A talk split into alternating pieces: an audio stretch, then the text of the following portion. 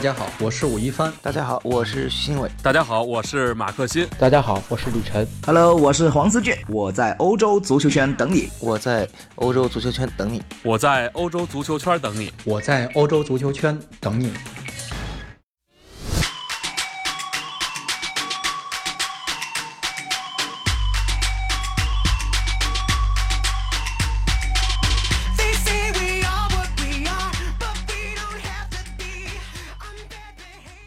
各位听众朋友们，大家好，欢迎收听本期的足球道节目。那么今天啊，我们依旧邀请到的是我们新浪足球的李宁李老师，来跟我们一起来探讨一下大山姆啊。那么上一期我们也是说到了大山姆在英格兰队的两次非常失败之旅，一次呢可能还没有成为主教练就已经因为官司的问题，那么是离开了英格兰的一个主教练的一个视野。第二次是因为一些丑闻。那么对于这些事儿，上一次我们李老师也是提到了。那么对于大山姆个人来说的话，可能嗯稍微有一点生不逢时吧，这种感觉。那么从他一个个人的经历来分析，就你认识的一个大山姆来说，你觉得这会不会因为他一些性格的问题，或者因为他一些生活经历的问题？我们知道，山姆在从小到大就一直在他职业生涯里边，足球职业生涯里边也没有去过顶级球队，似乎都在一些低级别的一些联赛里边呢。那你觉得这方面有原因吗？嗯，我觉得确实有浩然，因为其实我们看着他这个球员时代的简历啊。呃，九年的时间都效力过博尔顿队，就是他此此后也是这个执教过最成功的博尔顿队。但其实，在博尔顿这九年呢，呃，他只在顶级联赛踢过两个赛季，大部分时间他的职业生涯都是踢一些第三级别啊、第四级别，甚至还去这个美国职业大联盟，还去这个爱尔兰踢过球。其实，Sam 这个人呢，别看他是英格兰人啊，但他爸妈都是苏格兰人，爸妈是为了这个更好的生活呢，从这个呃经济欠发达的苏格兰到了英格兰生活的，而且。呃，他家里边还有比他大十几岁的一个哥哥和一个大七八岁的一个姐姐，他是家里边最小的一个孩子。呃，其实他爸爸是一个警察，妈妈是一个家庭主妇。其实家里边的生活从小挺挺窘境的啊。然后他是在这个达德利，我们上期给大家介绍过一个呃英国的这个呃伯明翰旁边的一个非常小的小镇长大的。其实他在这个上学的时候呢，成绩也不太好，后来去的这个呃达德利镇这个半职业球队去开始的职业呃职业足球生涯，而且。当时挣钱也是非常的呃少啊，也是自己需要去半工半踢，还要去这个铁匠里边做学徒来这个呃这个呃来自己去保证一下自己能能对没错来走一下这个呃职业足球的足球道路，呃所以其实你看，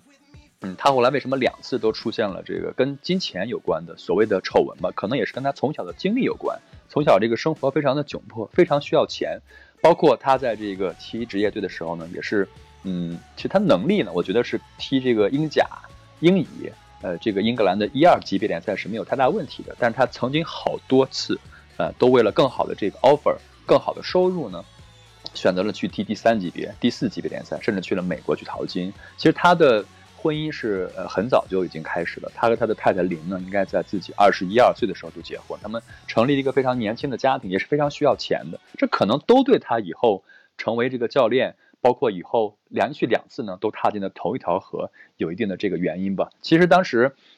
他在博尔顿，呃，这个结束了这个呃长期的执教生涯之后，去了纽卡斯尔联队。那是呃，其实那是他自己这个执教生涯拿到了第一份非常大的工作。我们知道纽卡斯尔联队是什么级别？那在英超，如果说是按照球场的规模，按照这个球迷的这种支持的程度，算是能排进前五的大俱乐部。而且当时纽卡斯尔联队非常有钱，主席麦克阿什利给了一个非常非常好的三年的 offer。但是呢，呃，阿尔戴斯的这个成绩很不理想，虽然一度取得了八轮不败，但是呢，进入圣诞节，呃，连续九场比赛都没有能够赢下一场。他随后呢，在圣诞节结束之后呢，就被炒了。当时他去这个见麦克阿什利，还以为是呃呃这个主席跟他说，呃，我们在这个一月份去怎么去进行这个冬季的转会操作，没想到麦克阿什利给他。甩了一张啊八百万英镑的买断合同的这个支票，说 Sam 我们的这个合作可以结束了。他当时告诉我，他的太太林非常开心，因为那个林呢，他是博尔顿人，他非常不适不适应这个呃英国的西北方这个靠海的纽卡斯尔这种非常潮湿寒冷的气候，所以这个林呢，他说我们拿到这个支票以后，当天就回家打包，第二天早上直接开车又回到了博尔顿。所以我觉得，嗯。可能一个人的从小的这种经历吧，会大会对他以后的这个职业生涯，有一些比较大的改观。我不认为 Sam 是一个贪财的人，但是我觉得可能在他的职业呃执教生涯，包括球员的生涯中，迫于各种各样的这种经济的压力，他对金钱的看重的程度，可可能呢会远胜于我们这些普通人。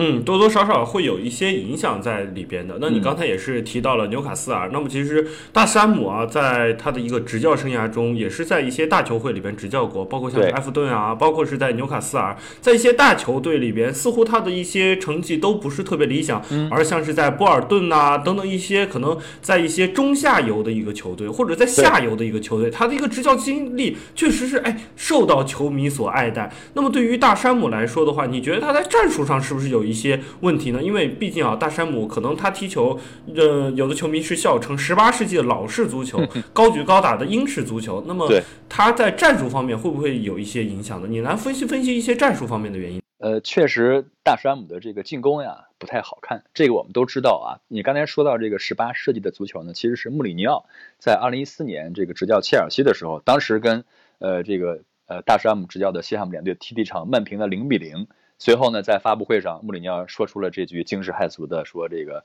呃，西汉姆联队踢的是十八世纪的足球，这是开玩笑的话，因为十八世纪足球足球还没有正式的被英国人发明呢，对吧？只有蹴鞠踢。呃，当然，确实他在进攻方面是挺让人担忧的。”呃，就是他最后的一份工作呢，呃，也是在去年吧，执教这个埃弗顿队大半个赛季。呃，虽然埃弗顿最终是拿到了联赛第八的成绩，但是呢，他其实也是被球迷赶下课了。为什么？那那个赛季埃弗顿的这个射门的次数，呃，包括这个控球率啊，包括禁区里边的这个射门的转化率啊，包括前场的传球的成功率，都是。英超最低的，虽然这个成绩非常好，但是呢，呃，防守非常好，但是呢，他进攻确实不是大山姆的强项。呃，包括在西汉姆联队，他其实当时去西汉姆，西汉姆还是一支这个英冠球队，他是把西汉姆从英冠带到了英超，算是一个功勋主帅吧。但是呢，西汉姆联队的球迷依旧是不卖他的账，依旧是说这个大山姆的足球不好看。是骂他说这个 Big Sam out，就说你在摧毁我们西汉姆联的足球。他其实后来也是呢，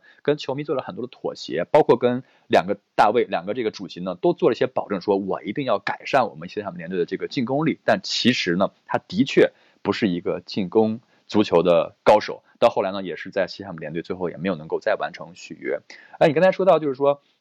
他执教小球队成绩非常好，我觉得他是一个呃更适合平民球队的平民的教练。我们刚才都说到他这个在博尔顿是非常非常辉煌的，包括在博尔顿曾经拿到过英超第五名，而且带领博尔顿呃史上第一次呢能够打进这个欧洲的联盟杯，也是博尔顿第一次能够参加欧战。当年的博尔顿呃可是有着一批大名鼎鼎的呃这个天才的球星，包括大家非常熟悉的来自尼日利亚的 J.J. 奥克查奥克查。包括这个为法国队拿下过世界杯的德约卡夫，包括在皇马踢过球的耶罗功勋队长，包括这个呃伊万坎波也是皇马的后卫，都到博尔顿踢过球。包括这个来自冰岛的古德扬森，对吧？后来去了这个切尔西队，嗯。他有着一些，呃，虽然看起来这个很老，但是天赋满满。包括他特别擅长呢，从其他的一些非主流联赛去引进一些这个呃球员，但是非常有用的。比如说，呃，从这个呃冰岛啊，包括这个挪威的联赛啊，包括这个马里，包括以色列，都引进过一些呃很小众的，但是都是能够有能力踢英超的球员。包括我们这个去年河南建业队的外援这个瓦特特。也是当年呢，呃，他从葡萄牙发掘带到了西汉姆联队踢前锋的，所以大山姆是一个特别适合小球队的教练，他能够呢让小球队的这个呃球迷呢能够团结起来，因为他总会给小球队制造出一些很多的惊喜，包括让西汉姆联队保呃让这个呃博尔顿保级打进欧洲联盟杯，包括让布莱克本队保级，包括让桑德兰当年桑德兰在这个。圣呃，这个过了圣诞之后才拿到了十二分，但是他竟然神奇的保级了。他也是史上第一个啊，能够执教桑德兰队，还能够执教纽卡斯尔的主教练。这两个队我们都知道，可是这个天生的死敌。呃，所以大山姆其实我觉得他是非常呃适合去带小球队的。他现在已经六十四岁了，可能不会再重返这个俱乐部的执教生涯。但想，但我想啊，我一直在想，如果有一天他能够来中超的话，可能。对一些小球队，比如说我的家乡球队，呃，这个河南建业，呃的的主教练是一个非常非常好的人选，他能够给我们带来一些，呃，防守体系非常好的足球，可能不需要那么多的进球和进攻，但是呢，他一定可以帮助你保级，而且一定。可以让这个俱乐部呢在花费很小的情况下从海外淘了一些真金。所以我觉得这是一个很聪明的人，包括他其实在这个体育科技呀，包括这个呃对这个呃球员的这种人格的培养都是一番好手。这是一个。呃，老油条、老江湖，呃，但是可能在现代足球中，在现代足球这么华丽的这个技战术的配合，在这么美妙的进攻的这种布置下，他的足球理念或许已经过时了。但是，如果你是一个好的呃，你你是一个俱乐部的主席，你想让你的俱乐部能够长期留在这个顶级联赛，那 Sam 一定是你的一个非常好的人选。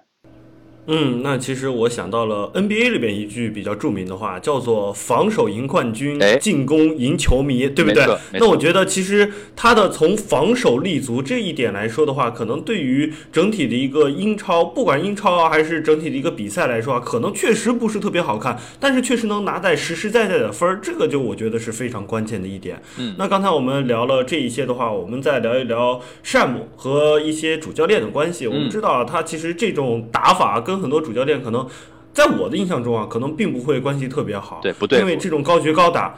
而且讲究身体对抗，很可能对一些球员造成一些伤害的一个情况下，而且呢，可能会这种坚固的摆大巴的一个防守。虽然穆里尼奥说他，但我觉得穆里尼奥在切尔西的时候那个摆大巴也是摆的非常厉害啊。那这这样的一个摆大巴的防守的话，可能对于很多主教练主教练来说，我看不惯你。那他是不是跟其他主教练？刚才我们也说穆里尼奥了，那么跟其他主教练关系并不是特别好呢？因为我知道他跟温格之间好好像之前也是有过口水仗的。没错没错，他跟温格，因为他此前博尔顿的时候是经常赢下温格的阿森纳队。当年的阿森纳可是，呃，能跟曼联在英超啊，包括这个足总杯中啊，甚至这个欧洲都能争一争的强队的。但是呢，阿森纳那种风格确实对博尔顿不太对付啊，因为博尔顿的球风当时就像。这个大山姆此前踢球的球风一样，非常的直接啊。大山姆踢球呢，他是中后卫出身啊。当年他的队友评论他说他是一个那个总能赢下球权的中后卫，但是你让他拿球的话，他就会非常的紧张，总是用这种最轻松的这个最舒服的方式把球传给离他最近的队友。可能他并不是一个擅长控球的球员。他的球队呢，也是一支啊不太擅长控球的球队，但是他的球队的作风一定是和他踢球时候是一样的，非常的粗野，而且充满了这种对防守足球的理解和预判。我不认为，呃，大山姆是一个摆大巴的教练，我更觉得他是对防守有着很紧密的组织，而且呢，对阵型的这种改变是有呃这个很天然的嗅觉的。呃，虽然他跟这个温格的关系不好呢，但是他是跟这个。足坛两个名帅啊，穆里尼奥和弗格森的关系都是不错的。呃，穆里尼奥虽然批评过他，但是穆里尼奥也说过啊，Sam 是我的好朋友，他是由衷的非常欣赏 Sam 这样的人，因为 Sam 是一个呃很典型的这个英国的草根出身，英国的蓝领出身，也没有一个非常辉煌的职业球员的生涯，这一点。似乎和魔力鸟挺像的啊，两个人是不是都在这个呃对方身上看到了此前自己踢职业足球时代的影子呢？另外呢，Sam 其实跟福格森的关系特别好，当年他是把菲尔特别好，对他当年是把这个菲尔琼斯，我跟大家说过，呃，卖给了曼联，他是把菲尔琼斯发掘出来推荐给福格森的，而且，呃，我记得大概是零。二到零三赛季吧，曼联拿到了这个英超冠军，也是时隔三年之后再度的也赢下了英超。当时那个赛季，曼联的对手是阿森纳队。最后的几轮呢，这个阿森纳在客场被博尔顿二比二逼平了。然后这个赛后呢，呃，记者就问到了福格森，说：“你的老朋友又帮了你个大忙啊，说 Sam 又帮你个大忙，你是不是会赛后给打个电话亲他一口呢？”然后这个福格森说：“不，我要亲他两口。” Two cases，所以你可以看出两个这个老哥们、老伙计、老呃这个老兄弟之间的这种感情有多深。两个人确实有很多的交流，呃，我相信现在两个都退休了，肯定会经常的在一块儿看看球啊、喝喝酒、打打电话什么。他们对足球的这种感情是共通的。所以，呃，他虽然并不是一个在执教风格上面有让让他有天然很多拥趸的教练，但是我想他的执教生涯、他的职业生涯。啊，他的履历，他的这种足球的内容和思想，一定是应该被我们大家学习的。我非常推荐大家看他的书，就叫《Big Sam》。虽然现在还没有这个中文的版本，但是如果以后我有机会的话呢，我希望去把它翻译出来，让大家更多的领略一下这位来自英超的名帅，六十四岁的山姆·阿勒戴斯。嗯，那你觉得像大山姆啊，咱们说一个题外话，可能他对于一个执教生涯会不会还会延续，或者说他你觉得跟个人一个私人关系的话，你觉得他会不会再出来执教，比如说来中超淘淘金啊，或者是去其他的一些联赛去进行一个再试试水呢？嗯，我要不要一会儿给他发个邮件问一下他呢？看看愿不愿意来中超试一试？呃，其实他在这个去年，呃，带埃弗顿之后呢，就说过，他说我差我的差不多啊，这个执教生涯就结束了。但是他并没有把话给把话给说死。呃，他的意思呢是，如果有一个比较合适的国家队出现的话呢，他可能会考虑执教一下。包括此前他在博尔顿也收到了来自这个西亚球队佣金非常高的这种 offer。但是我想，以他现在的身体，六十五岁了，再来我们这个东亚，不管去西亚还是东亚带一支俱乐部队，可能消耗会会比较大啊。但是呢，你看这个呃霍奇森都已经七十一岁了，是吧？还在英超一线执教，所以萨姆并不老。但是他自己愿不愿意，这是一个非常主观的这样一个呃原因。他自己的钱呢，肯定是挣够了，不需要再挣更多的钱。是不是需要再证明自己？我觉得已经不需要了，对吧？呃，职业生涯从来没有降过级，而且也带过了一场国家队，虽然这个非常的短暂，但是也算圆了自己的一个梦想。除非是有一个非常非常好的机会，一份非常大的 offer，一一份让他可以感觉到自己可以自己可以去改变一些东西的 offer，一个让他可以感觉到自己可以把这个足球遗产传给别人的 offer，我觉得他会考虑的。所以中超未来是不是会考虑一下这位呃大山姆呢？我觉得中超各个俱乐部的老板、球探、呃主席。呃，都可以读一读他那本书，看一看他的一些过去的比赛的资料，跟他联系一下。如果有希望，呃，跟他有联系的话呢，可以来找我。嗯，好的好的。那今天也是感谢我们李宁李老师对于大山姆再从另一个层面来给我们介绍这叫。那么今天也是感谢李宁老师，那么从另外一个层面来介绍大山姆这位功勋的主教练啊。那么今天的足球道节目就到这结束了。那么在我们的下期的足球道里边，我们依旧会跟李宁李老师来聊一聊其他的一些主教练，比如说霍奇森，对不对？一个英国的国家队的主教练之一，那么也是现在一支英超球队的主教练。好的，那今天节目就到这结束了。那么感谢我们李宁李老师，我们下期再见。